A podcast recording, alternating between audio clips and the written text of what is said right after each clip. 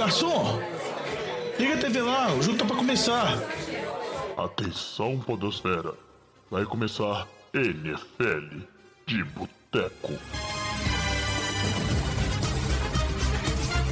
Bem-vindos a mais um NFL de Boteco. Quem tá falando aqui com vocês é o Diogão e estamos começando mais um NFL de Boteco, o seu podcast favorito sobre futebol americano.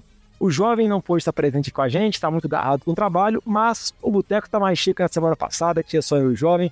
Temos aqui no Boteco o Vitinho. Tudo bom, Vitinho? Fala, Diogão. Quem que te chamou de doido quando você apostou em Miami, hein, Diogão? Você vê. Fui, fui taxado como ridículo, que tava só caçando cliques no podcast, caçando ouvintes com opiniões polêmicas. Mal, mal sabia que as minhas opiniões são todas muito bem embasadas. E um também Diogão, que acho tenta... que se você, que- se você queria clique, era só você falar que você era fã da Taylor Swift, Diogão. Não, é, se eu, se eu falar que a minha esposa é, minha esposa tá tentando cavar uma vaga dela no podcast em algum programa especial só pra falar isso, porque aparentemente a Taylor Swift tomou a NFL e ela precisa falar que ela é muito fã da cantora.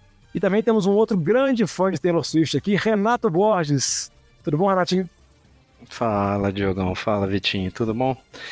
Eu tô ótimo, não poderia estar melhor. Meu time, mesmo completamente desfalcado, amassou essa semana. É uma sensação que, sei lá, fazia uns três, talvez quatro anos que eu não, não tinha essa sensação maravilhosa e, e é muito bom, Diogão, muito bom. Você devia escolher um time pra torcer, pra quem sabe um dia ter essa sensação. Renatinho já tá avisando o pessoal entrar na, na bonde do hype do Texans antes, senão vai ser modinha, né, Renatinho? Senão vai ficar modinha aí não vale. É, se entrar depois da, da semana 6, vai, vai ser modinha já, hein? É, exatamente. Uma semana que a gente pode falar que é uma semana muito maluca, que tivemos resultados bastante inesperados. Alguns inesperados, assim, com, vamos dizer assim, vitórias dos times que não eram os favoritos, e outras vitórias muito acachapantes dos times que eram favoritos, mas a gente vai comentar muito sobre os jogos da semana passada nesse programa, e esse programa vai ter uma dinâmica um pouquinho diferente, a gente vai fazer algumas análises de overreaction ou não, porque início de temporada tem sempre aquela impressão, né? O time ganhou dois jogos, vai pro Super Bowl, perdeu um jogo, pior sendo a temporada, tem que mandar todo mundo embora, o QB não presta.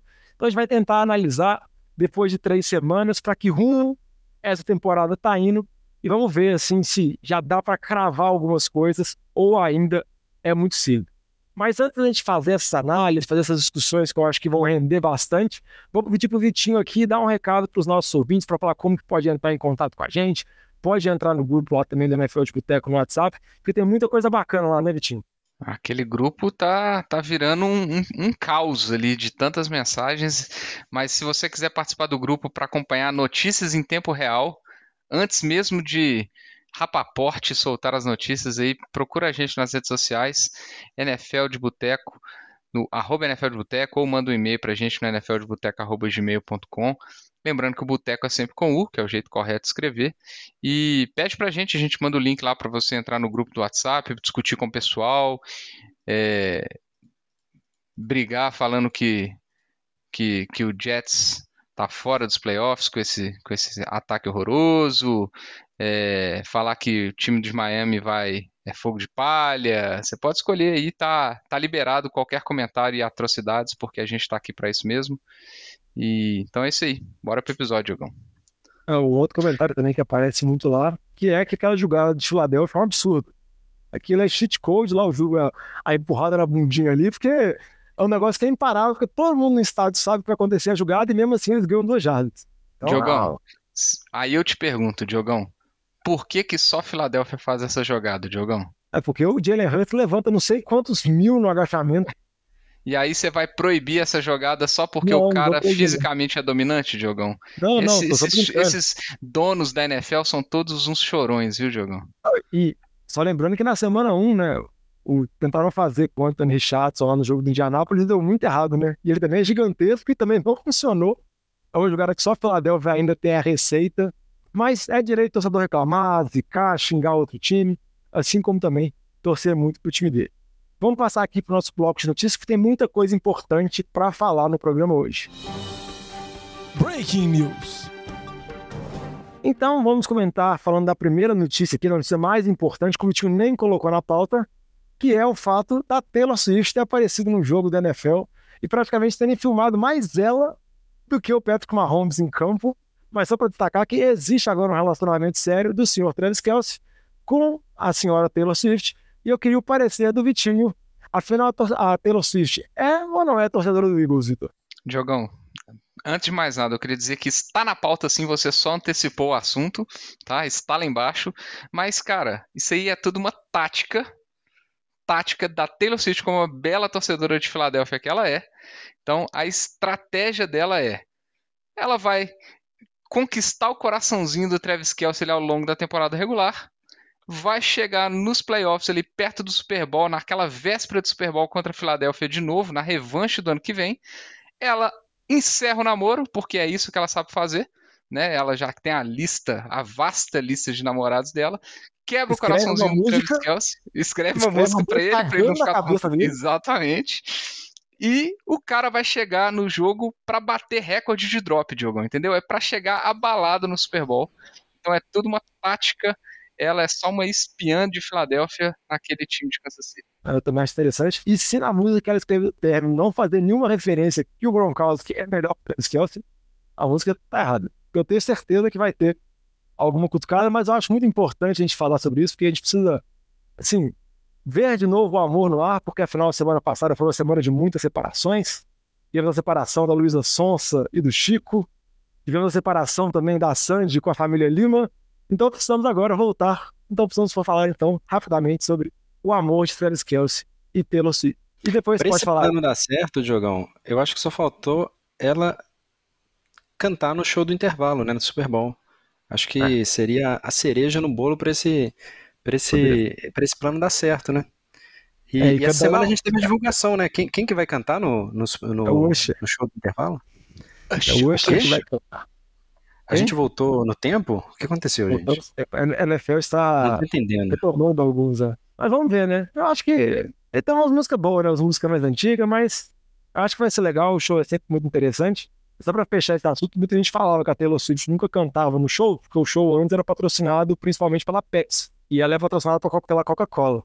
Então agora que o show virou Apple Health of Time, agora a patrocinadora principal é a Apple, talvez a gente possa ver a Taylor Swift futuramente cantando. Mas vamos falar de NFL, de NFL no campo, mas também sobre um pouquinho fora dele, porque alguns jogadores que a gente vai comentar aqui vão ficar um tempinho fora.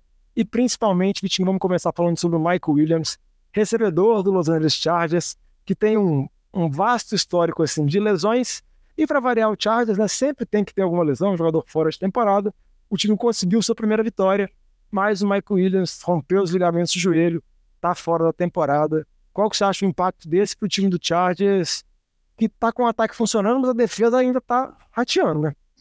Rateando, você tá sendo muito bondoso falando da é defesa, mas... Não, mas o. Cara, o Mike Williams ele é um jogador que ele tinha, ele tinha um papel importante ali para esticar o campo, né? E, e, o, e vão falar assim, o Chargers já até já tem alguém para substituir ele, que é o Quentin Johnston, né? Que foi o calor draftado na primeira rodada, é, até de forma, vamos falar assim, inesperada, talvez, é, pela característica próxima. Então, e o Chargers não estava utilizando muito ele. Ele, inclusive, estava sendo o quarto recebedor, o Joshua Palmer estava sendo o, a terceira opção normalmente na, nas, nas formações. Né? É, abre espaço para os dois, eu acho que é um prejuízo.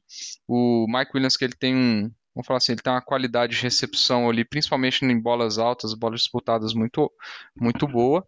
É, mas assim, era só questão de tempo, né? Aparentemente ele tem um, um espírito competitivo muito grande ali com o Kina Allen, é, porque eu não sei qual dos dois machuca mais naquele time, mas dessa vez foi o Mike Williams que levou a pior na disputa e, e vai ficar fora, né? Enquanto isso, o Kina Allen tá lá, tendo stats absurdos é, nesse início de temporada e o time tá indo muito bem assim no ataque, né? Mas Vamos ver como é que vai ser o desenvolvimento do Quentin Johnston, se o Joshua Palmer que vai, ser o, vai entrar bem.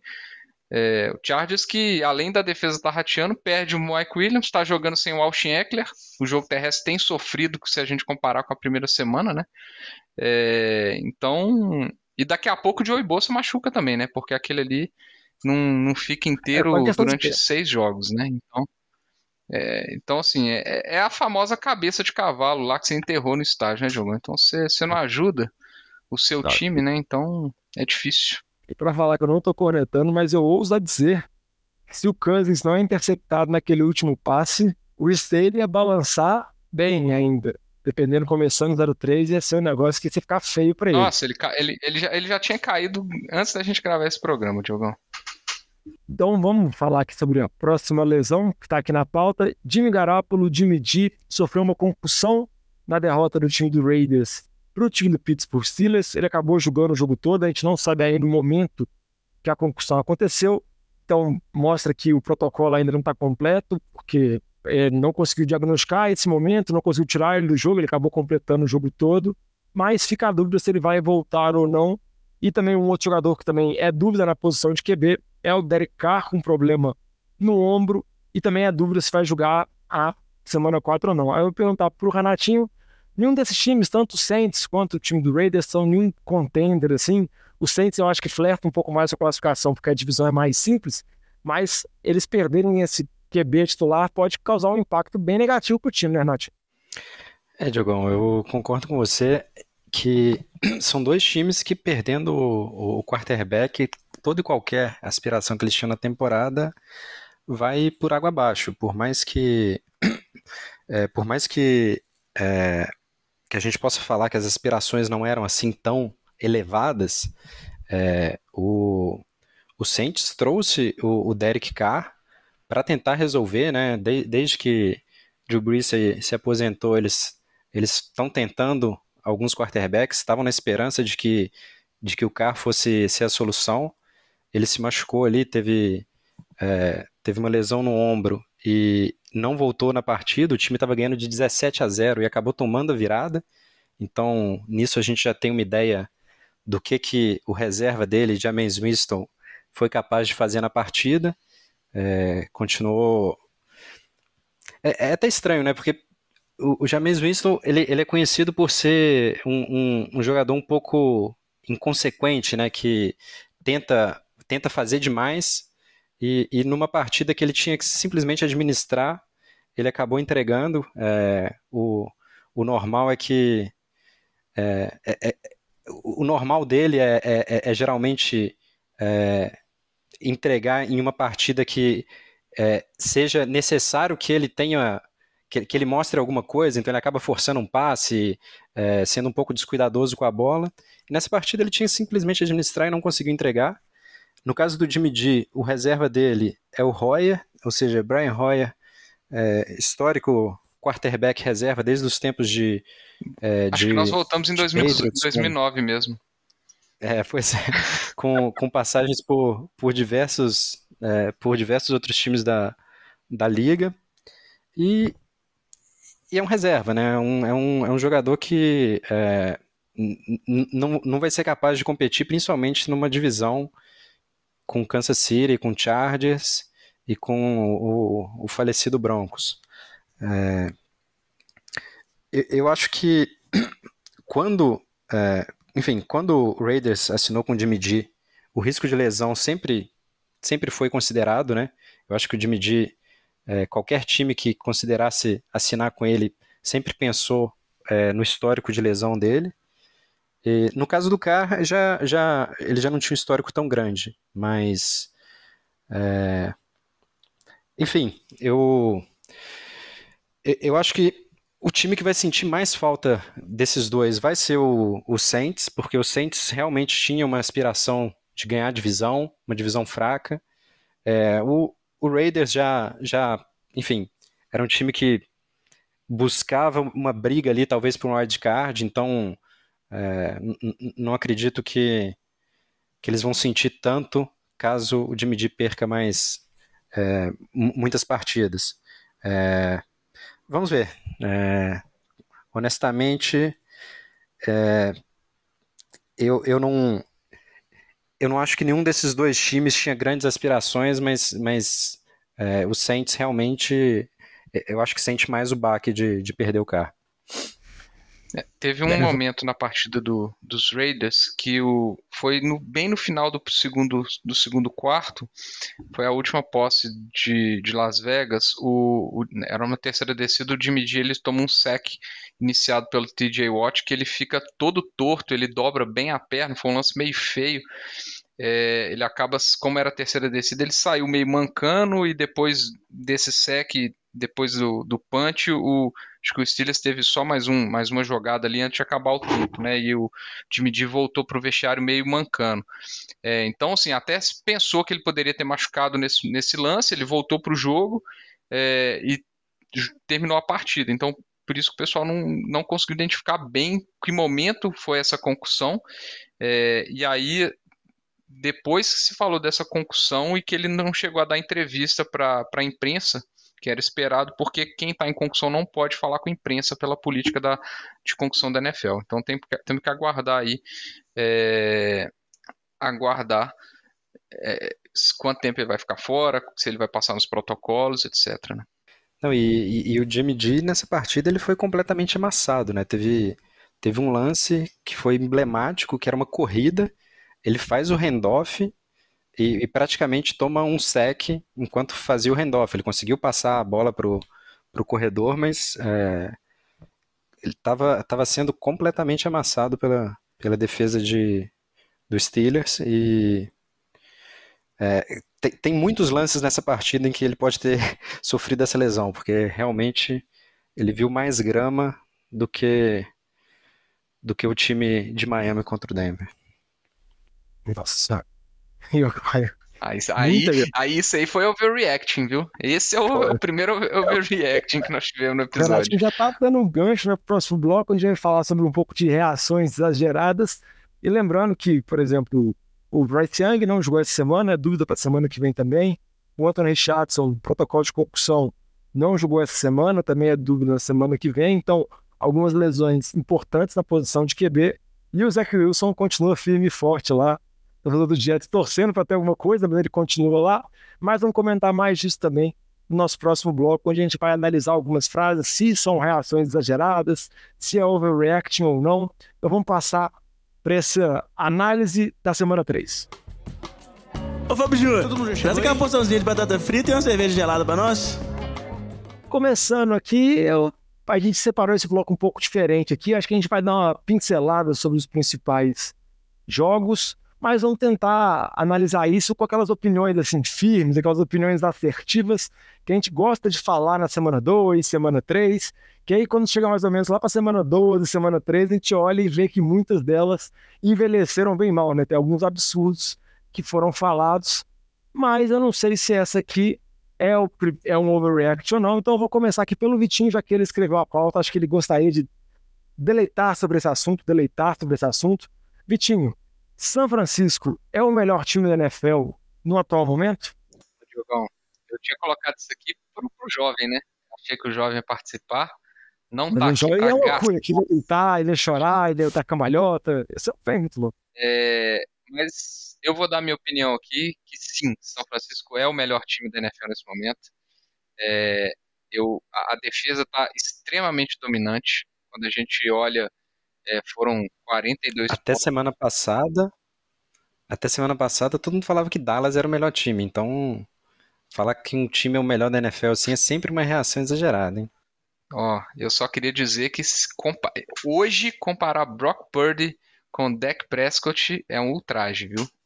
Acho o, o Baby Goat aqui, eu vou encarnar o nosso querido jovem aqui. Baby Goat é mil vezes melhor do que o Dak Prescott, tá? É, mas brincadeiras à parte, a gente tem um time é, que não cede muitos pontos, foram 42 pontos cedidos nas, somando as três semanas. É um time que ninguém consegue correr com a bola. Acho que nesse aspecto São Francisco e Filadélfia estão se destacando muito essa temporada. É, e, então você tem uma defesa que é, quem está jogando contra esse time tem que ter um jogo praticamente unidimensional, né? É só tentativa de passe.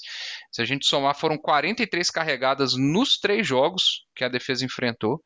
É, e é uma defesa muito forte. Então o time normalmente ele fica atrás do placar, não consegue estabelecer jogo terrestre e tem que começar a correr, correr, correr com a bola contra um pass rush que dá muito trabalho. É, passar, passar, passar contra um pass rush que dá muito trabalho. Se tem Nick Bossa, se tem o Javon Hargrave que está jogando muito nesse início de temporada. É, então é uma defesa que carrega.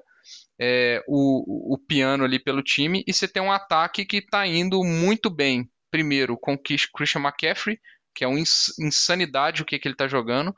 É, ele é um absurdo. A gente, assim, torcedor do de São Francisco, a última coisa que quer ver é alguma lesão do McCaffrey, porque acho que aí sim esse time poderia sofrer.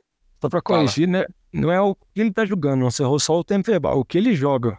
É, o que ele joga. Ele é absurdo. Ele é absurdo. E ponto. Pode e, e, pensar que o pessoal falava que, que é, pelo porte dele ele não seria bom, né? Na, quando ele iniciou, que ele ia, não ia dar conta. Tudo bem que falavam muito disso em função das lesões, o que não é tão uma, uma, uma falácia assim, né? Mas é, ninguém falava né? que ele.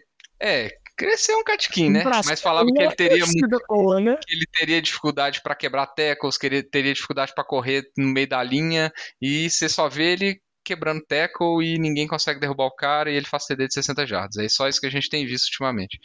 É, você tem outras armas muito boas no ataque, né? Então você tem o Debo Samuel que tá essa temporada já tá, tá indo bem melhor do que o início da temporada passada. Você tem o Kiro, é, você tem o Ayuki que nem jogou essa semana, tá, tá lesionado. E você tem o QB que não entrega, tá jogando muito bem, sabe ler muito bem a, a, a, a defesa adversária. É, eu estou muito impressionado quanto que o Brock Purdy consegue ler defesa, ele consegue ler blitz, ele não arrisca sofrer um sec ou, ou, ou ele consegue lançar, descartar a bola, ele joga a bola fora muito bem, por incrível que pareça, isso num time que você não pode, que a função do ataque é não espalhar farofa, o Brock Purdy ele é bizarramente bom para isso. E ele tem três jogos que ele teve um rate de 111, um rate de 93 foi no segundo jogo que ele não lançou nenhum TD, e no último jogo de 111 de rating de novo. Então, é, são 30 pontos em, três em cada um dos três jogos, coincidentemente ou não. Então, é um time que está muito completo, na minha opinião. É, e, cara, vai ser difícil bater esse time. Eu acho que vai ser um, um, um dos grandes favoritos com certeza absoluta, se a gente avaliar esse momento, a chegar no Super Bowl. É, e eu tô com dó do Daniel Jones até agora. É. Com relação ao, ao Baby Ghost jovem, assim, já só para enaltecer o menino, já que o jovem não tá aqui, se o Purdy tivesse sido draftado no início da segunda rodada, não tinha 1% de questionamento igual tem sobre ele, assim. Mas pelo fato ele se lá embaixo, ter aquele carimbo, assim, de, de não ter tido um, uma carreira vamos dizer assim, destacável no college e tudo mais, vai ter isso aí e vai sempre ficar, ah, é o Shanahan, é o Shanahan, é o Shanahan, é o Shanahan, sendo que ele vem jogando muito bem, igual o Vitinho comentou. Ele pode. Não, mas... pode, pode falar, Renatinho. Não, mas a, eu, eu, acho que grande parte da crítica, e, e aí eu nem vejo muito como uma crítica ao Purge, mas enaltecendo o Shanahan como uma mente ofensiva que não precisa de um quarterback com muitos atributos físicos, não é que ele não precisa de um quarterback bom, mas ele precisa de um quarterback que não é o protótipo da liga, ou seja, não é nem ah, o Brock Purdy não é bom, não. Ele é um quarterback que não vai funcionar em todos em todos os tipos de ataque. Ele tem suas limitações físicas. É, o, e, e o grande argumento para fazer essa, para enaltecer o Shanahan e, enfim, ba baixar um pouco a bola do Purdy é o que os outros quarterbacks que performaram muito bem nesse sistema têm feito quando eles saem dele. Um exemplo é o Jimmy G. O Jimmy G também parecia ser o supra-sumo maravilhoso enquanto jogava em, é, em, é, em São Francisco. Todo mundo só comentava, ah, mas você critica ele porque ele não faz todos os lançamentos, mas ele só tudo que ele faz é ganhar partidas ele não, não, parece que essa mágica que ele tinha de ganhar partidas depois que ele saiu do Shanahan desapareceu. Então, é, eu acho a crítica válida.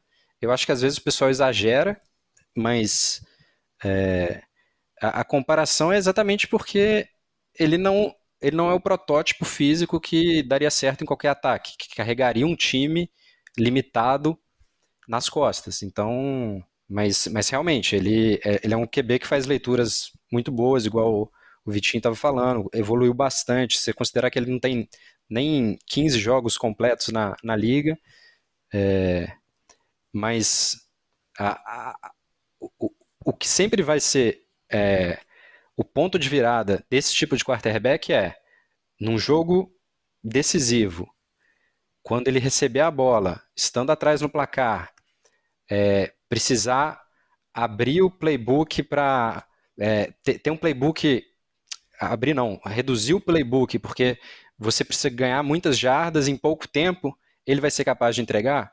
E no final das contas a gente sabe que é isso que, que se resume é, o, os últimos segundos ali para decidir quem quem vai ficar com o anel e quem vai embora para casa chupando o dedo. É, é e eu acho que assim, esse é o único racional que se explica o que São Francisco gastou no Trey Lance, né?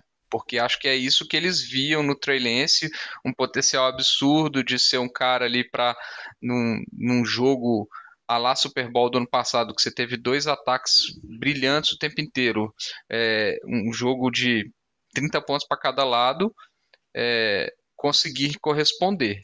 Pelo menos era o que se via esse potencial no Trey Lance, né? Além, óbvio, do dinamismo que ele daria mais pro, pro ataque do, do, do Shanahan, etc. Mas que na prática a gente está vendo assim, ainda bem que São Francisco não teve esse tanto de pique de primeira rodada é, com o Purdy, porque eles poderiam estar tá reforçando muito mais, por exemplo, a secundária, os corners aí, que ia dar muito mais trabalho para a NFL do que, do que se não tivesse gastado esses, os picks para trocar pelo Trey.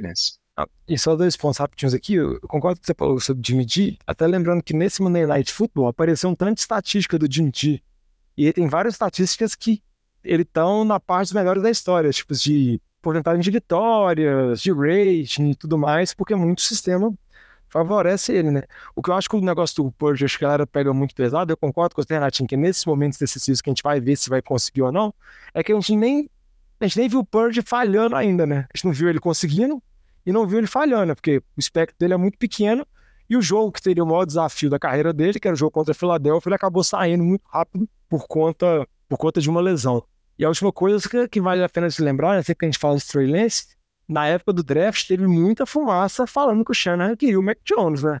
A gente não sabe tanto que era especulação, tanto que não era, mas que se você vê o Mac Jones também não é um jogador que tem todos os arremessos, mas é um jogador que consegue fazer boas leituras e talvez, assim, aquela fumaça toda, aquela especulação toda tivesse um fundo de verdade, que talvez tivesse um QB às vezes mais funcional, mas acabou apostando, não tinha um potencial maior e não deu certo, mas nunca saberemos a verdade. Então, São Francisco é um dos times ainda invictos, está com a campanha de três vitórias e nenhuma derrota. E os outros dois times que também são invictos, que estão com campanha de três vitórias e nenhuma derrota, são o time do Miami Dolphins e o time do Philadelphia Eagles. Ambos conseguiram vitórias que a gente pode considerar que são escora, escoregames, ou seja, placares que nunca aconteceram antes na história da NFL. Miami venceu o Denver por 70, isso mesmo, 70 um placar que não acontecia desde que os dinossauros jogavam futebol americano, desde que o T-Rex dava passe para o Dático fazer um TD, esse placar não acontecia, então venceu com 70 pontos, 50 pontos de diferença. É o placar 1077 diferente que aconteceu na história da NFL. E outra vitória de Filadélfia, 25 a 11, o placar 1078 na história da NFL. Aí uma pergunta rápida para você, porque a gente vai falar um pouquinho de Miami daqui a pouco, mas dentre os dois, assim, Miami e Filadélfia, qual que você acha que está mais próximo de São Francisco? Você acha que algum deles está no tier de São Francisco que é considerado o um mesmo ou tá tudo embolado? Como que vocês veem a disputa com relação ao melhor time da NFL? Primeiro, Renato, o Betinho já falou um pouco. Ó, oh, assim, Diogão, eu acho que para estar tá no mesmo patamar que o 49ers, você tem que ter um time completo. Então, Miami tem um ataque super explosivo, tem é, é, é inegável o, o, o quanto que eles conseguem esticar o campo, o quanto que eles conseguem fazer jogadas explosivas, é, como que esse time, se pegasse os, o, os principais quatro jogadores do ataque, é, o Ashane, o Monster, o Hill e o Weidel, colocasse eles para disputar é, uma corrida, revezamento 4 por 100, era capaz deles conseguirem uma medalha, porque é, é muita velocidade em campo, mas eu não vejo esse time completo. Eu, eu não vejo a defesa dele no mesmo patamar de, de 49ers e, e Eagles. E, e, eu acho que, que esse vai ser esse vai ser um, um, diferencial nos playoffs. É, é muito fácil você marcar muitos pontos no começo da temporada. A gente viu o Miami sendo explosivo assim é, no começo da temporada passada. A, a, grande questão é manter isso quando, enfim, quando os times começarem a se adaptar a, a aquele estilo de, de ataque que eles estão implementando. Eles estão com uma inovação que, que é fazer um motion um pouco mais para trás e, e, começar as rotas com, com mais velocidade. Então eles conseguem esticar ainda mais o campo. E, e, e tudo na, na, NFL é ação e reação. Então eu acho que as defesas é, não vão conseguir parar porque é, o, o, que o Rio está fazendo essa temporada é absurdo. Mas eu acho que elas vão se adaptar. E, e um time para estar tá no topo da montanha, ele tem que ser completo. Ele tem que ter uma defesa forte também. Eu não vejo a defesa de Miami nesse, nesse mesmo patamar. E eu acho que o Vitinho vai concordar, né? Porque ele é clubista, então. Vitinho, New Eagles. Eu, eu sou um cara extremamente racional, cara. É, eu acho que esses times, eu acho que nenhum dos dois times está no mesmo patamar de São Francisco, para falar a verdade, hoje. É, porque Filadélfia está muito acima, né? Convenhamos. O QB, eu tenho um cheat code, eu tenho um QB muito melhor, tô brincando. É, mas assim, fala a verdade, eu acho que os dois não estão no mesmo patamar. Eu acho que os placares de Filadélfia é, estão. Eu acho que o Philadelphia acho que está sendo muito inteligente, então não tem chamado muita atenção. Acho que o jogo de ontem mostrou muito isso, como que Philadelphia está ficando satisfeito em, em controlar o placar e administrar o jogo, inclusive snaps de alguns jogadores. Acho que o jogo ontem ficou muito evidente isso. É... Mas eu acho que o grande X da questão de Philadelphia é que o, o Jalen Hurts não está 100%.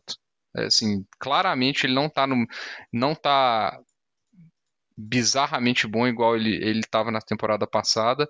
Teve duas inter, interceptações bem esquisitas nessa, nessa partida.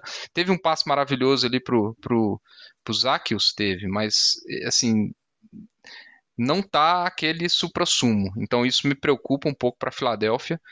É, e eu concordo muito com o que o Renato falou, assim, da questão da defesa de Miami. Quando a gente pega o primeiro jogo da temporada, tudo bem que a primeira, que, é, que foi o primeiro jogo, é, às vezes você não estava é, aquele primeiro jogo é que, é, que negócio, né? Não dá para tirar muita conclusão em cima disso, mas foi uma defesa que tomou muito ponto do Chargers, né? Assim, foram vários pontos, foi um placar extremamente é, largo, vamos falar assim. E depois disso enfrentou dois times que a gente está vendo que são dois times bem fracos no ataque. Né? É, então, Vitinho, Vitinho, convenhamos que o time de Denver, dado o histórico recente, marcar mais de 17 pontos é muito ponto para o time de Denver. Então eles tomaram não. muitos pontos de Denver.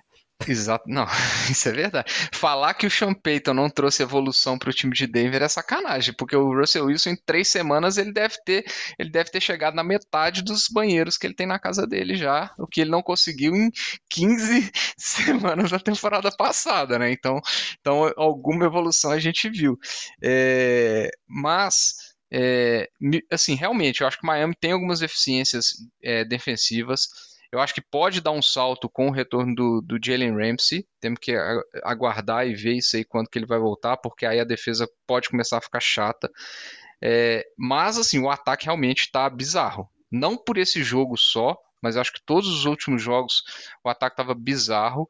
É, o Tarek Hill, cara, é insano o que, que ele está fazendo. É, então eu, assim, eu acho que Miami é um grande time a defesa realmente me preocupa e eu quero ver mais jogos igual que a gente vai ver essa semana.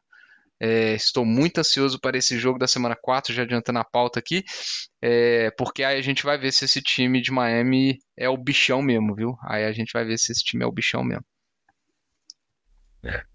Lembrando que Miami, de novo, só para reforçar, venceu por 70 pontos, fez 10 touchdowns o Kicker bateu 10 extra points. Você tem que falar os números que são absurdos. Mais de 700 jardas. Ficou a um field goal de bater o recorde, que é 72 pontos. E o time optou por não bater, porque o time ajoelhou e podia ter chutado o field goal e ter quebrado o recorde. Foi algo totalmente destruidor.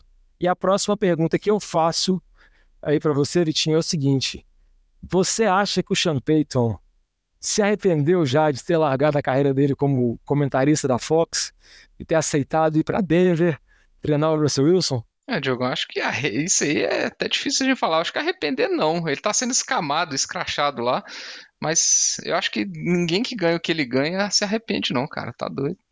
É... Mas você acha que a experiência do Russell Wilson Champeito pode dar certo ainda ou já azedou? Ah, não, aí não, aí é, aí é outra coisa, né? Acho que azedou, azedou, porque o time tá, tá 0-3. A gente sabe da possibilidade de um time 0-3 conseguir chegar aos playoffs é mínima.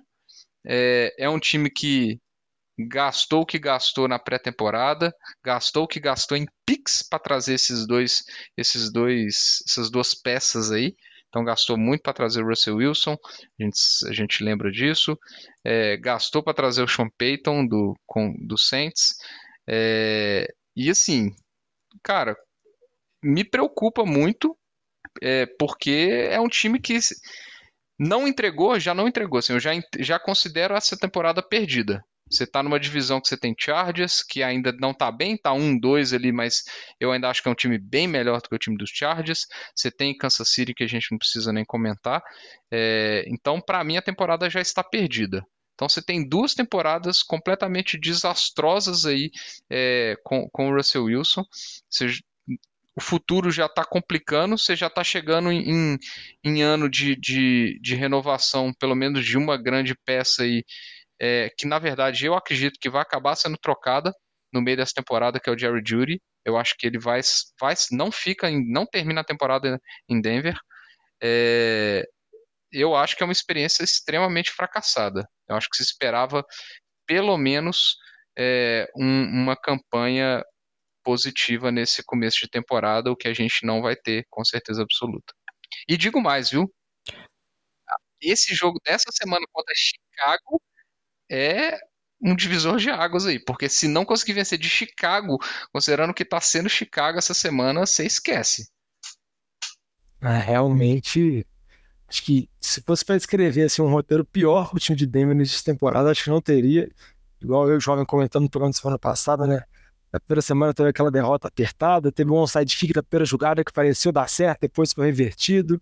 Aí depois perde na semana 2, toma um atropelo na semana 3 e vai enfrentar agora Chicago, que podemos falar que é o pior time da NFL. E a pergunta que eu falo, assim, a gente está falando de time ruim, de time reconstrução, a gente tem um especialista aqui que durante muitos anos sofreu com isso, que é o Renatinho. Aí eu te faço a pergunta, Renatinho, pensando assim, um time que tem que desenvolver um QB jovem, que está numa situação muito complicada, já é na hora de Chicago já passar a página de Justin Fields e já projetar Caleb Williams para o draft do ano que vem?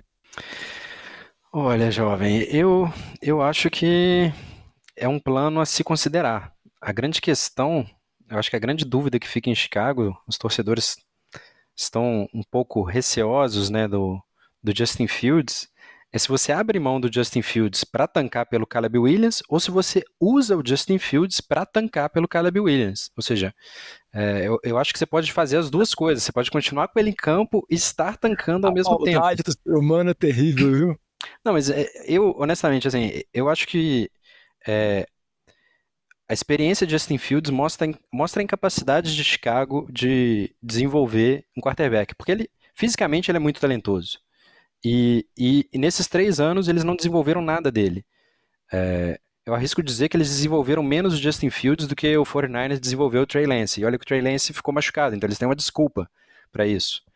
E, e, nessa, nessa partida foi um atropelo, né? O Chiefs começou 34 a 0. A gente até fez a piada de que, é, de que Miami marcando 70 pontos nem ia ser notícia, porque parecia que o Chiefs ia marcar 80, mas eles, enfim, pisaram um pouco ali no, no, no freio para para não não humilhar muito o, o Bears. E, e, uma coisa que me incomoda dessa discussão de de Caleb Williams, de tancar, é, eu acho que a NFL precisa urgente, urgente, urgente adotar o sistema de loteria que tem na NBA. Ou seja, os times que não, não foram para os playoffs, é, eles ganham uma probabilidade de ganhar o primeiro pick baseado na, é, no número de vitórias que eles tiveram, baseado na colocação.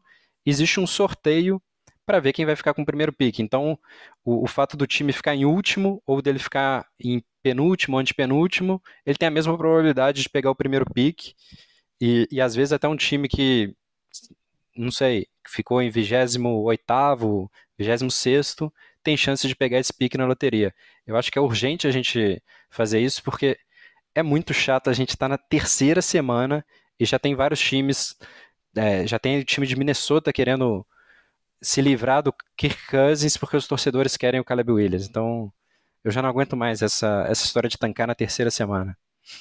Primeiro, você tem que sair do Twitter ou do X, que é isso existe mais nesse mundo, assim, porque de verdade, acho que o torcedor de Chicago ficaria mais confortável se tivesse um plano por trás do time tá tancando. Mas na verdade o time só é muito ruim, mesmo assim, porque se realmente o time tiver a primeira escolha geral no draft do ano que vem, assim, for uma temporada desastrosa, não vai sobrar ninguém. Não vai sobrar Justin Fields, não vai sobrar Matt Everplus, não vai sobrar General Manager, vai sobrar só os donos. Os únicos que vão ser mantidos vão ser os donos, o resto inteiro vai ser limado, vai ser pensado, trocado e por aí vai. Então eu acho que a situação ela é muito complicada e eu concordo com o que você falou sobre a perspectiva de ver a evolução do Justin Fields. Tirando um hiato que tem na temporada passada, que ele teve três, quatro semanas que ele foi bem, que Chicago até chegou a vencer um jogo, ele perdeu os jogos apertados, mas Justin Fields teve jogadas muito explosivas, correndo muito com a bola, que a gente sempre pensou nele como essa arma dupla, né? Um QB que corre muito com a bola, consegue dar os passos e tudo mais. Na semana passada, na temporada passada, deu um vislumbre que talvez poderia virar. Só que depois desandou e regrediu para pior do que na temporada de calor. O pessoal costuma brincar que, mesmo quando os recebedores conseguem ficar livres, que nem é sempre, né? Porque a gente tem lá o seu ídolo, o Mapletron, recebedor de Chicago, né, extremamente dinâmico, extremamente ágil. Então, muitas vezes ele não consegue ficar livre.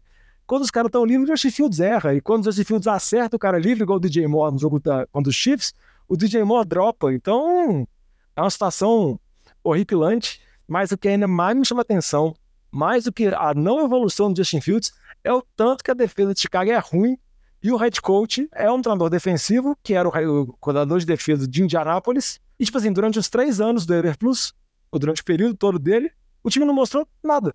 E muitas seleções de draft foram à defesa, muitos jogadores que eles trouxeram foram para a defesa, e não mostrou evolução nenhuma. Tipo assim, a defesa é ruim, o ataque não desenvolve o QB. A pergunta que eu faço é, mas assim, Será que ele chega na metade da temporada? Porque do jeito que tá, eu apostaria que não chega. De verdade. Você tá falando do técnico ou do Justin Fields que não chega na metade da temporada? Porque, o assim, técnico. O técnico, Justin né? Fields, Porque... é, o Justin Fields, talvez com a mudança do técnico, técnico talvez faz, né? É. Mas assim, é, eu concordo, cara, que o Justin Fields ele, ele, ele, tem, as- ele tem muita deficiência. É, é, principalmente na questão de segurar a bola, de fazer as progressões de leitura. É, tem muito sec que ele sofre que é na conta dele, claramente. E correndo pra É, trás. A, a presença de pocket dele é uma coisa. o- que o Purdy tem é o que ele não tem em termos de presença de pocket. Ele é muito, muito ruim em termos de presença de pocket. É, agora, eu não consigo enxergar um time tão horroroso desse jeito e não achar que tem um, um pouco de, de- um pouco ou muito da comissão técnica em cima disso, sabe? Assim, é, é- é tipo o que- a gente viu em Denver no ano passado. É, é irreal achar que a atuação horrorosa do Russell Wilson era, era só era só era só Russell Wilson que não tinha na- nada de Nathaniel Hackett, etc. Então, então, assim, eu acho que tem muito. Quando o Diogão falou, ah, você esperava muito da explosão dele, dele correndo com a bola. Cara, eu acho surreal o, o- o Justin Fields, na qualidade atlética que ele tem, ele carregar a bola 11 vezes para menos de 5 jardas por carregada. Tipo, quando a gente pensa em QB isso, isso é muito, muito ruim. Um QB ágil, etc. Porque cê- cê- quando você desenha uma jogada para de, de um scram, quando você desenha uma, uma jogada para corrida para o QB, ou até scrambles que ele pode fazer, é, você espera que ele consiga ali aquelas jogadas de first down ou jogadas longas, igual ele conseguiu nesse passado. E a, média de por carregada que ele está tendo é muito horrorosa, muito horrorosa. Então, eu, eu acho que tem muito de, é, de comissão técnica nisso. Eu acho que foi o, o pecado dele ter caído num time é, tão ruim assim, sabe? Assim, em termos de preparação de construção de QB. é, porque se ele tivesse caído, cara, se ele, se ele cai em Olha, vou dar um exemplo. Olha o que o Shane Steichen Imagina se ele tá cai no fazendo. 49ers. Ah, nem, nem fala. Se ele cai no 49ers, ia ser o- uma loucura, bicho. Uma loucura esse time do 49ers. Eu acho que ele teria uma capacidade de desenvolvimento. Olha o que o Não, Shane Steichen tá conseguindo, conseguiu fazer em dois jogos ali com o Anthony Richardson, cara. O Anthony Richardson, todo mundo falava que ele era o QB mais cru do draft, etc. Ele teve dois jogos muito bons, assim, para a estreia dele como, como, como calouro. Ele foi o melhor jogo calouro da semana 1. É, e, e, e antes da, dele sair de concussão na semana 2, ele teve du, du, duas corridas para TD, é, jogos excelentes que ele estava desenvolvendo, jogadas desenhadas para ele, que a gente não vê absolutamente nada disso em Chicago. Então, eu acho que, que acho que tem muito da comissão técnica e acho que o Justin Fields está acabando pagando um pato aí. Ô, Vitinho, puxando o gancho aí que você falou do, do Richardson, essa semana é, ele não jogou, né? Mas o Indianapolis venceu contra outro quarterback que tem as mesmas características dele. Indianapolis venceu 22 a 19 contra Baltimore. Mas o, o que que melhor dizer QB reserva da história venceu, né? Aí a gente tem que levar- lembrar disso aí também, né? Mas falando do quarterback do time perdedor, que, que eu gosto de falar de times que perdem, né? Com, com- segundo, Tá segundo Diogão. acostumado, né? Lamar Jackson, o ano de MVP dele foi um ponto fora da curva e ele é apenas um QB regular? Ou, ou ele vai voltar àquele auge do, dos idos de 2018? Ô, Renata, é- essa aqui eu tinha deixado até por último, você antecipou, né? Porque essa aqui é para dar discussão. O jovem tinha que estar aqui porque ele concordaria comigo. Eu acho o Lamar Jackson extremamente overrated. Eu não acho o Lamar Jackson estudo de QB. Eu acho que se a gente avaliar é, o que ele fez nas, nas- Primeiro que ele é um QB que ele não joga todos os jogos da temporada. Isso é certeza. A gente não vai. A chance dele jogar todos os jogos da temporada é mínima. É, Nas últimas duas temporadas ele jogou 12 jogos só. É, o aproveitamento, a- a produ- aproveitamento não, vou até falar do aproveitamento não, que o aproveitamento dele é bem regular, ali na casa dos 60 e poucos por cento de, comple- de passos completados. É- Essa temporada está sendo melhor nessas três primeiras semanas até agora. Mas a produção dele aérea, o pico dele, que foi no ano de, de, de, de MVP, foram 3 mil jardas aéreas. Então, a gente, beleza, não é a característica dele, mas a gente esperava alguma evolução em função disso. Teve mudança de é, da forma do ataque para esse ano, trouxeram os A-Flowers, tem o Mark Andrews, etc, etc, etc. Produção dele, 200 jardas por jogo em passe. Dois TDs, uma interceptação em três jogos. Essa semana foi a primeira semana dessas três que ele conseguiu jogar bem com as pernas também. Produzir, fazer TDs, etc. Cara, eu acho ele um, um QB muito, muito unidimensional no ataque. Eu ainda acho que ele é muito limitado em passes e eu realmente acho que o ano dele foi fora da curva no de MVP.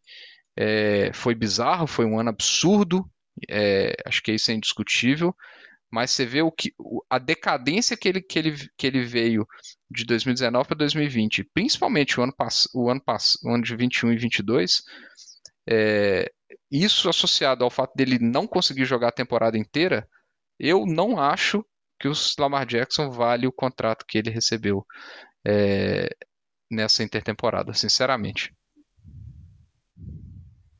Você não fala nada não, Renatinho? Você só joga a bomba e deixa a gente dar a opinião?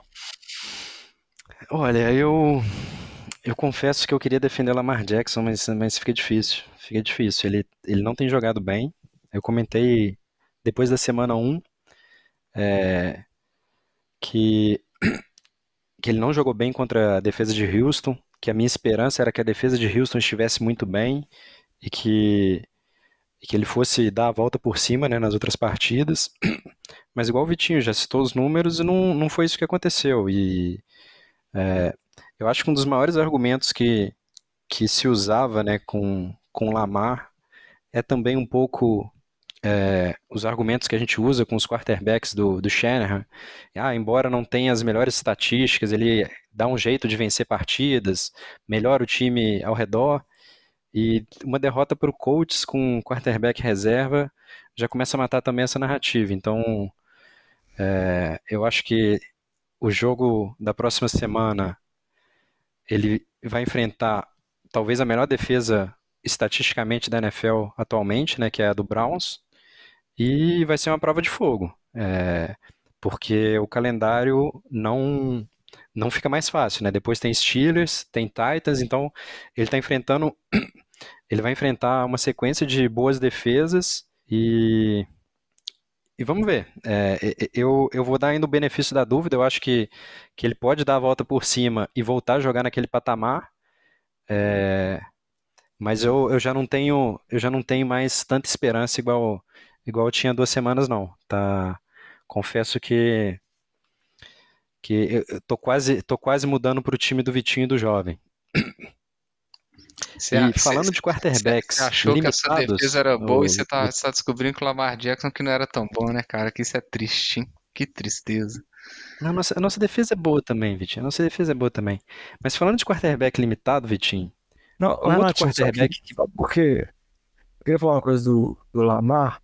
O, eu concordo com o Vitinho. Eu acho que, que ele é superestimado, mas acho que não quer dizer que ele seja um dos piores QBs da NFL, nada do tipo, não eu acho que muito do que da análise que a gente faz é levando em consideração a temporada 2019, que foi realmente uma temporada assustadora dele, que foi a segunda temporada dele. Eu acho que a NFL já mudou muito, já adaptou muito o jogo para tentar parar ele. Eu acho que ele é um QB com características muito, muito específicas, mas se você pegar os números da temporada dele de 2019, acaba que é praticamente irreplicável, assim. Tava olhando aqui e lembrando... Mas tirando, tirando isso, Diogão, tirando... Não, mas voltar para esse ápice. Que, que absurdão.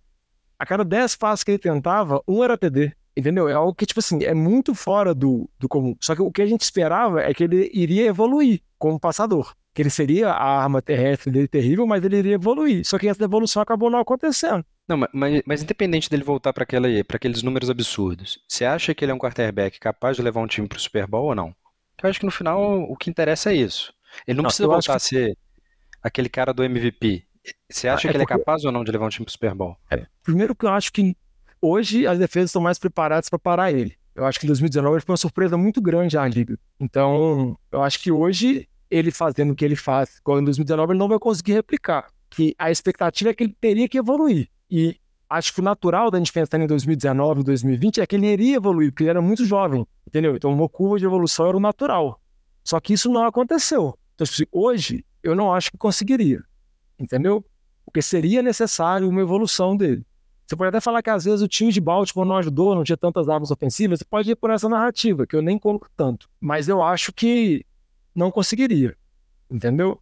Talvez em 2019, com as defesas menos preparadas, ele sendo uma surpresa muito grande à liga, ele limitado conseguiria. Hoje eu não acho que é possível mais, entendeu? Ele precisa dar um passo, ele precisa conseguir um outro nível que a gente fica na dúvida, né? Porque já se passaram alguns anos, né? 2019 foi um bom tempo atrás. Então, passando para o próximo QB limitado, já que a gente está falando de quarterbacks limitados. Dak Prescott. Ah, tudo bem. Vou perguntar Dak Prescott. Ele limita as chances do Dallas chegar ao Super Bowl? Qual que é a sua opinião, oh, Diogão? Eu, eu vou falar primeiro aqui que eu não sou um hater tão grande do deck, igual eu sei que tem outros aqui no programa. O Lamba nem tá aqui, assim. Eu acho que não sei se limita. Eu acho que é possível o time conseguir, principalmente porque o time tem uma defesa muito boa. Apesar de que a derrota que teve para Arizona nesse final de semana, eu acho que foi um ponto muito fora da curva, assim. Não acho que Dallas era o melhor time há uma semana atrás e também não acho que é um dos piores times porque perdeu para Arizona de maneira extremamente vexatória. Eu acho que tem uma defesa muito capaz, é uma das melhores defesas da liga, tem boas peças ofensivas e eu acho o deck com QB ok. Num time organizado, eu acho que pode conseguir chegar ao Super Bowl. Entendeu? Depende muito de que o deck consiga manter o desempenho que ele teve nas primeiras temporadas dele. Que até a temporada passada, o deck cometia muito poucos erros. Ele não era um QB brilhante, mas ele desperdiçava muito pouca bola. Na última temporada, isso caiu por terra. Foi terrível.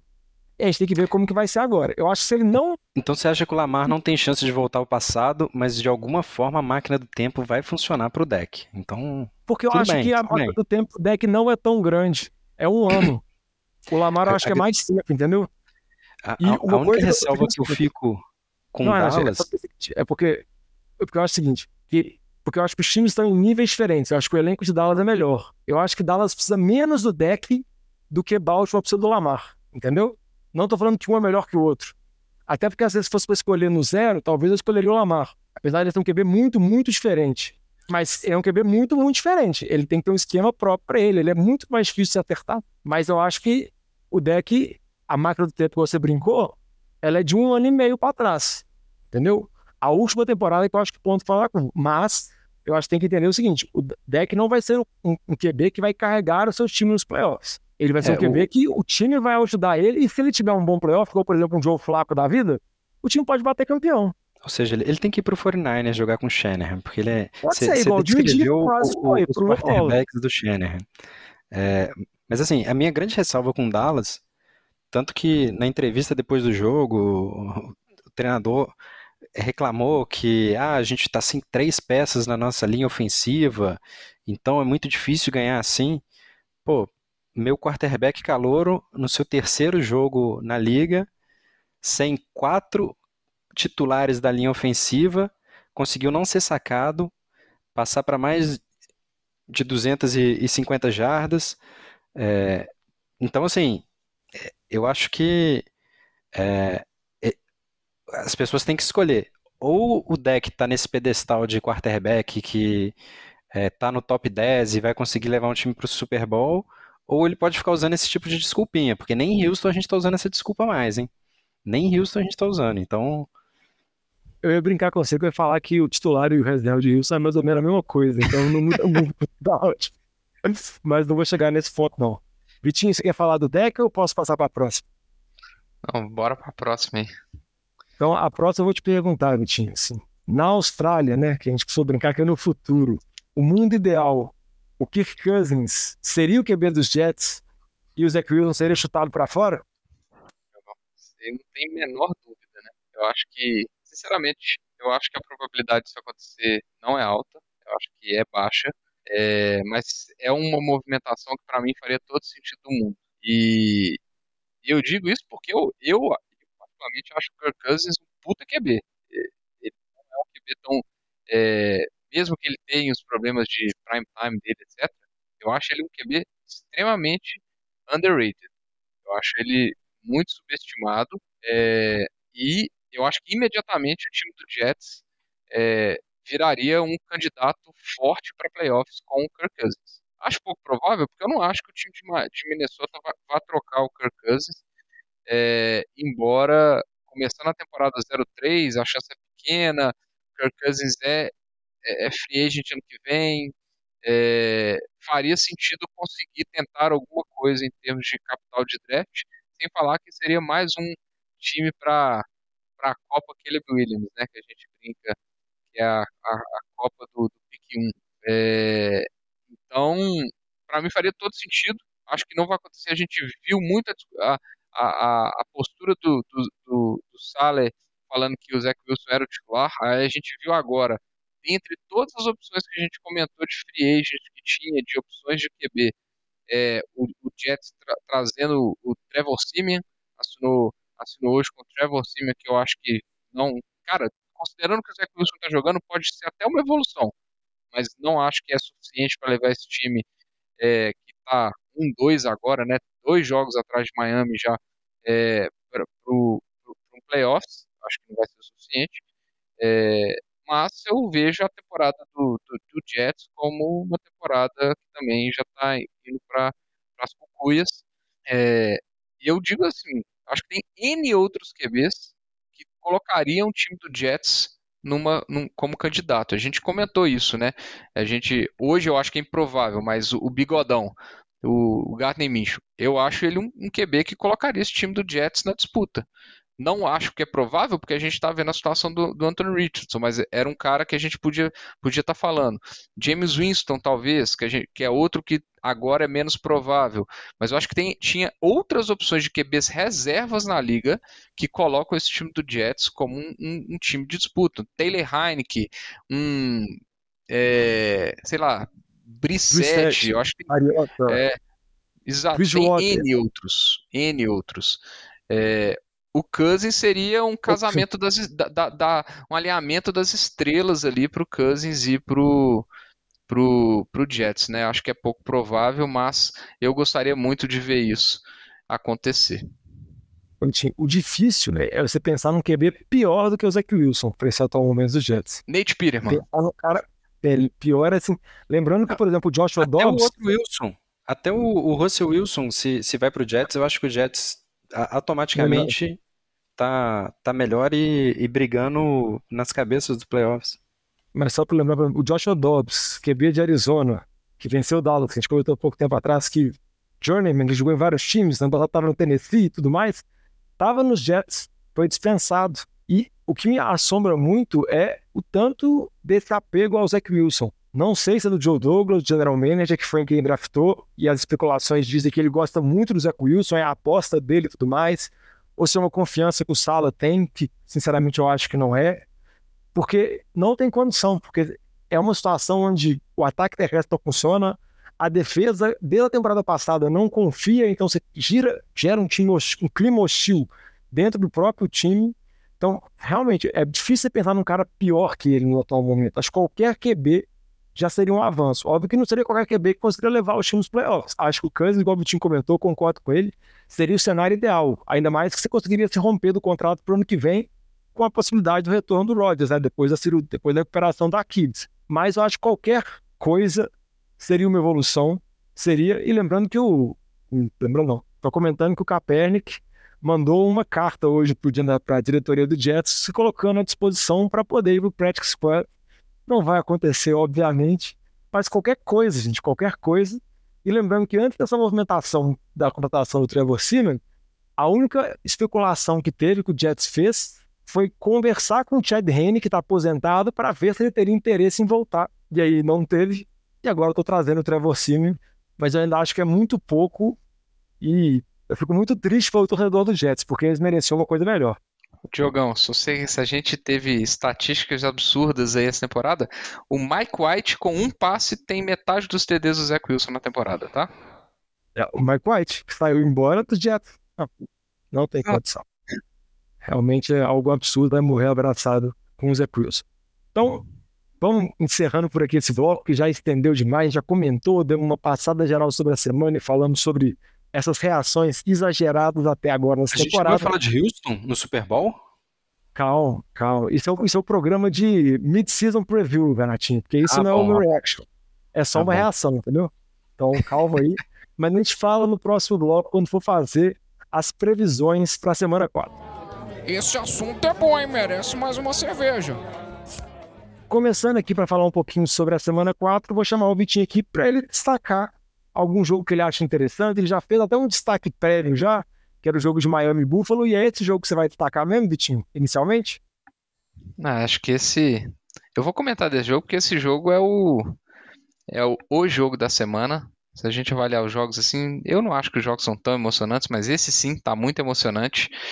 É, cara, é, é, o ataque que a gente está vendo absurdo de Miami contra uma defesa que foi extremamente bem é, nessa última semana, né? Buffalo destruiu o Sam Howell, foi, foi absurdo, foram acho, nove sacks, quatro interceptações, foi, foi assim, a gente viu o Buffalo fazer sem o Von Miller o que a gente é, esperava dessa defesa. É, e aí a gente, eu quero ver se essa defesa vai jogar bem assim contra esse ataque de Miami. Né? Então, eu acho que hoje, junto com Kansas City, porque é Kansas City, são os três favoritos da AFC. Então, logo na semana 4, a gente vê Miami saindo dessa hype dos 70 pontos aí, enfrentando é, essa defesa de Buffalo num ambiente hostil lá na, na casa dos Bills. Então, eu estou muito interessado para ver isso. E também quero ver se essa defesa de Miami vai jogar bem contra um ataque um pouco melhorzinho do que os que ela enfrentou essas últimas duas semanas. É, para ver se realmente se a gente pode colocar ou não, igual a gente comentou mais cedo no programa, se esse time de Miami ele, ele é mesmo um favorito a AFC ou é um grande candidato. É, eu tô, tô muito interessado nesse jogo, acho que vai ser um jogaço. É, Vamos lá, é o jogo da semana aí, viu? Sem dúvida. concordo com você, ele tinha o jogo mais esperado da semana. E agora eu quero ver o destaque do Renatinho, que é Houston contra quem? Houston contra Pittsburgh. Vai ser um jogão. A gente vai, vai entender agora se a defesa do Jaguars é realmente horrorosa, que Houston vai enfrentar vai enfrentar uma, uma defesa um pouco mais forte, né? A defesa de Pittsburgh deu, deu trabalho no, no, nessa semana pro, pro Las Vegas. E, e vamos ver, mas eu, eu, eu, eu brinco, né? Mas eu, eu tô bem empolgado para ver esse jogo, porque eu acho que é, principalmente o CJ Stroud tem mostrado uma evolução muito grande, então eu quero ver como que ele vai se comportar em uma em uma partida um pouco mais difícil, né, fora da divisão. É, mas é um, um, ponto que eu queria comentar desse jogo que o Vitinho destacou é, foi na semana 3 né, do ano passado, enfrentando o Buffalo, que o Tua teve a, aquela concussão, né, que, que começou todo, todo o problema de lesões, então tem até uma, uma carga aí emocional é, para ele, e, e, e não é que ele teve a concussão do nada, foi um jogo que ele foi pressionado, teve é, teve o tempo inteiro jogadores da defesa do Bills na cara dele e é, buscando contato, então é, então não, não vai ser não vai ser a gente não espera que seja esse passeio que foi contra o Denver. E, e um outro jogo que eu acho que vai ser interessante, né, já, já que a nossa análise é sempre criteriosa e sem sem sem levar em conta as emoções, eu acho que é o time de Washington que está visitando o time dos Eagles, né? Todo mundo fala que vai ser um jogo fácil, mas se eu me lembro bem, ano passado aconteceu uma coisa meio chata, né? Na Filadélfia, quando, quando Washington foi visitar Vitinho. Você lembra que teve um, um, fato que eu não sei se vai acontecer nessa temporada e aconteceu na temporada passada, né? Que era a presença do... Não, mas o Vitinho não vai estar tá lá, mas ele tá com a camisa do Hurts, então ele já a mística sempre existiu e, e ela continua, Vitinho. Eu acho, eu acho que esse jogo talvez Filadélfia não seja tão favorito assim, não. Os caras são corneta demais, viu, velho? Vai ser fácil. Mas, ó, se tem uma coisa interessante nesse jogo que eu quero ver mesmo é se o, o jogo terrestre de Filadélfia, que tá amassando, tá sendo um dos melhores da NFL de novo, vai conseguir jogar bem contra esse front seven de, de Washington, que é um bom front seven. É, então, isso aí eu te dou. Eu vou te respeitar esse destaque seu aí, viu, Renato?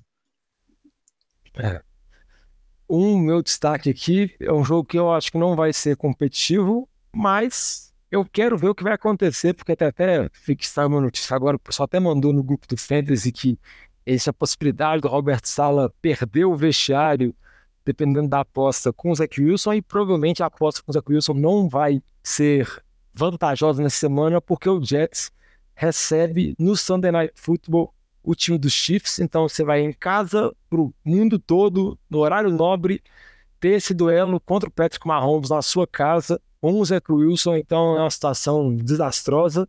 Lembrando que esse início de temporada do Jets está muito complicado, né? Na semana 1 pegou o time de Buffalo, conseguiu vencer apesar, do, apesar da lesão do Rodgers.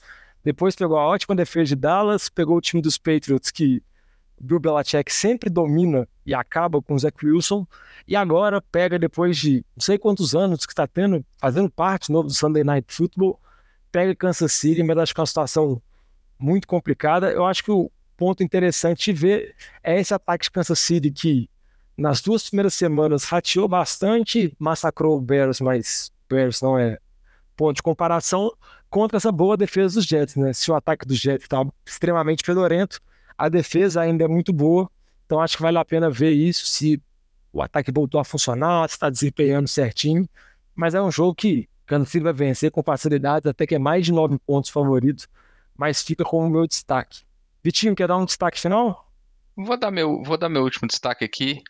É, na verdade, tem um jogo que eu quero ver porque eu acho que eu preciso entender se esse time de Cincinnati tá mal mesmo esse ataque é, contra Tennessee, em Tennessee, Tennessee é uma boa defesa. Eu quero entender o que está acontecendo, por que dessa queda de produção desse ataque de Cincinnati que a gente colocava muito colocava muitas moedinhas nesse ataque aí, se é tudo a lesão do Joe Burrow, se, o que está acontecendo com o tanto de drop do T. Higgins. É, tô curioso para entender um pouquinho desse ataque aí. E um outro jogo que é o jogo de quinta, né? Adiantando aqui o jogo de quinta, Detroit e Green Bay, dois times aí que começaram a temporada 2-1. Então, um jogo de, de duelo de divisão aí para valendo a liderança momentânea dessa divisão aí. É, acho que é um jogo interessante porque eu, a gente tem visto mais uma produção melhor desse time de Detroit, na minha opinião, do que desse ataque de, de Green Bay. É, igual o Renatinho falou, esse ataque de Green Bay, para mim, acabou é, conquistando uma, uma vitória e uma virada boa nas costas do Jordan Love, mas que passou muito pela, pela lesão do Carr. É, e eu acho que esse jogo de Detroit vai ser interessante, porque eu ainda aposto bem nesse time de Detroit. É, eu acho que é o melhor time dessa divisão hoje. E tô curioso para ver o que, que vai acontecer com esse jogo. E Detroit favorito jogando fora de casa.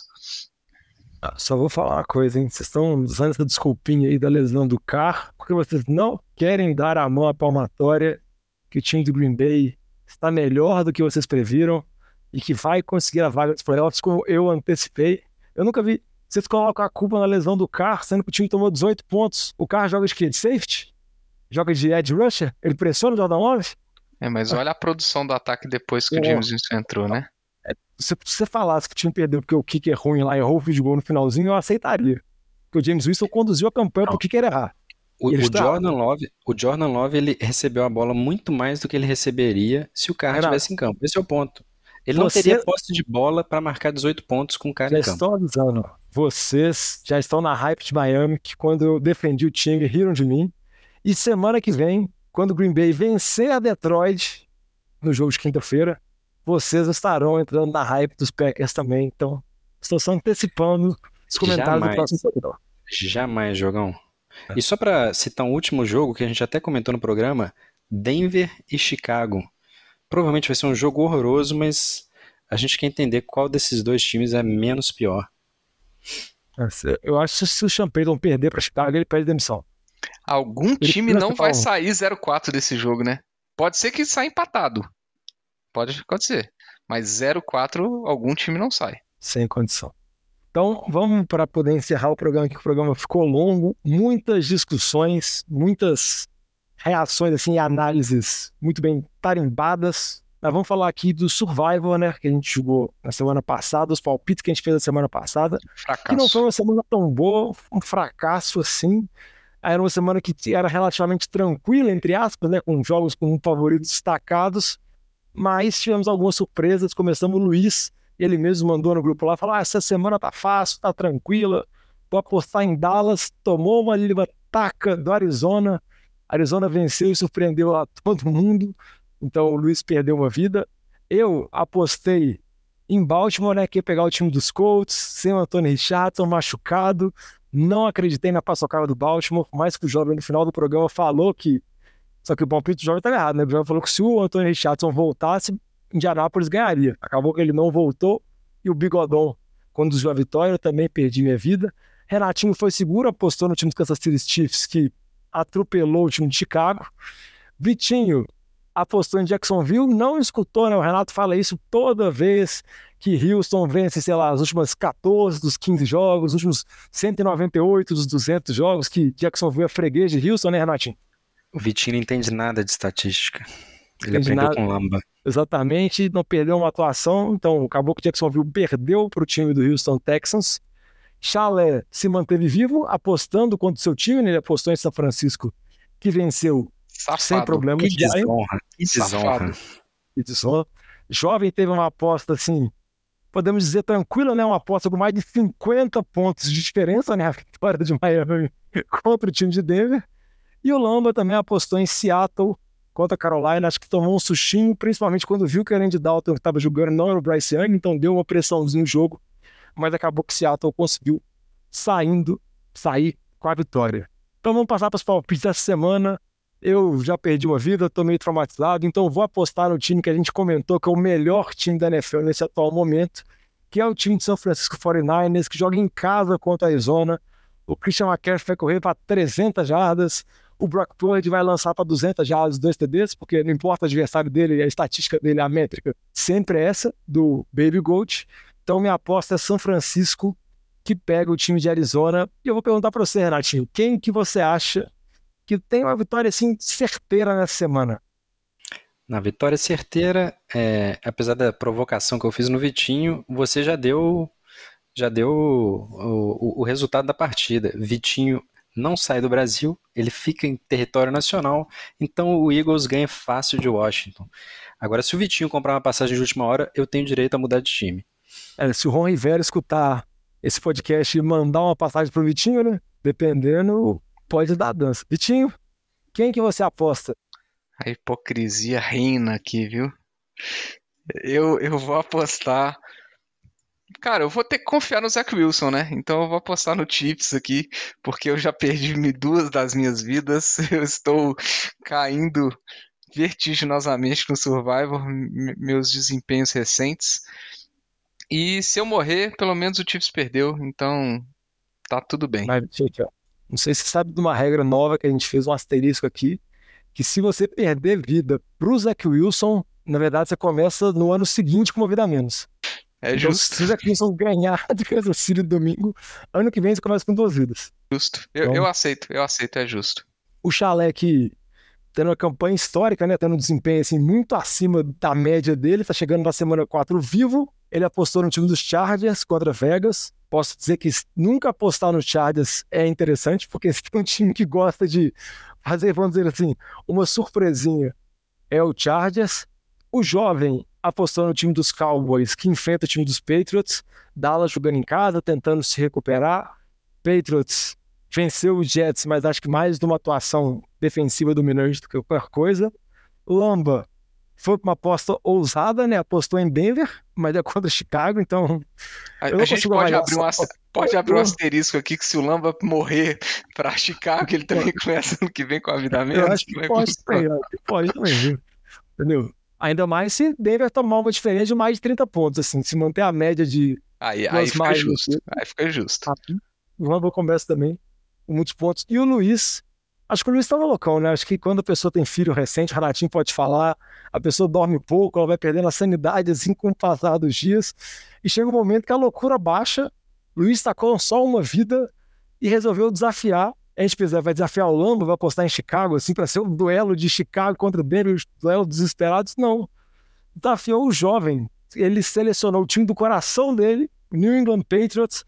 Então está apostando no Mac Jones e companhia, que vai lá em Dallas vencer a defesa dos Cowboys. Então temos um desafio. Eu acho que vai dar ruim.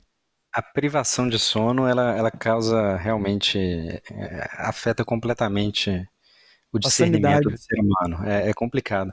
Eu queria fazer só dois comentários aqui. É, fico muito feliz que não tem mais o abuso de Houston, ou seja, dá pra ver que todo mundo ficou com medo de, de apostar contra Houston.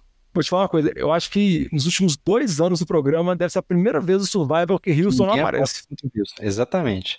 E um outro ponto interessante, é, a gente está tão desacreditado do Vikings, mas tão desacreditado do Vikings que também não teve o abuso de Carolina, que é outro time que, que frequentemente era, era alvo de apostas contra. Então, essa semana tá, tá, tá difícil. Quem, quem tá com duas vidas aí vai, vai, vai passar dificuldade.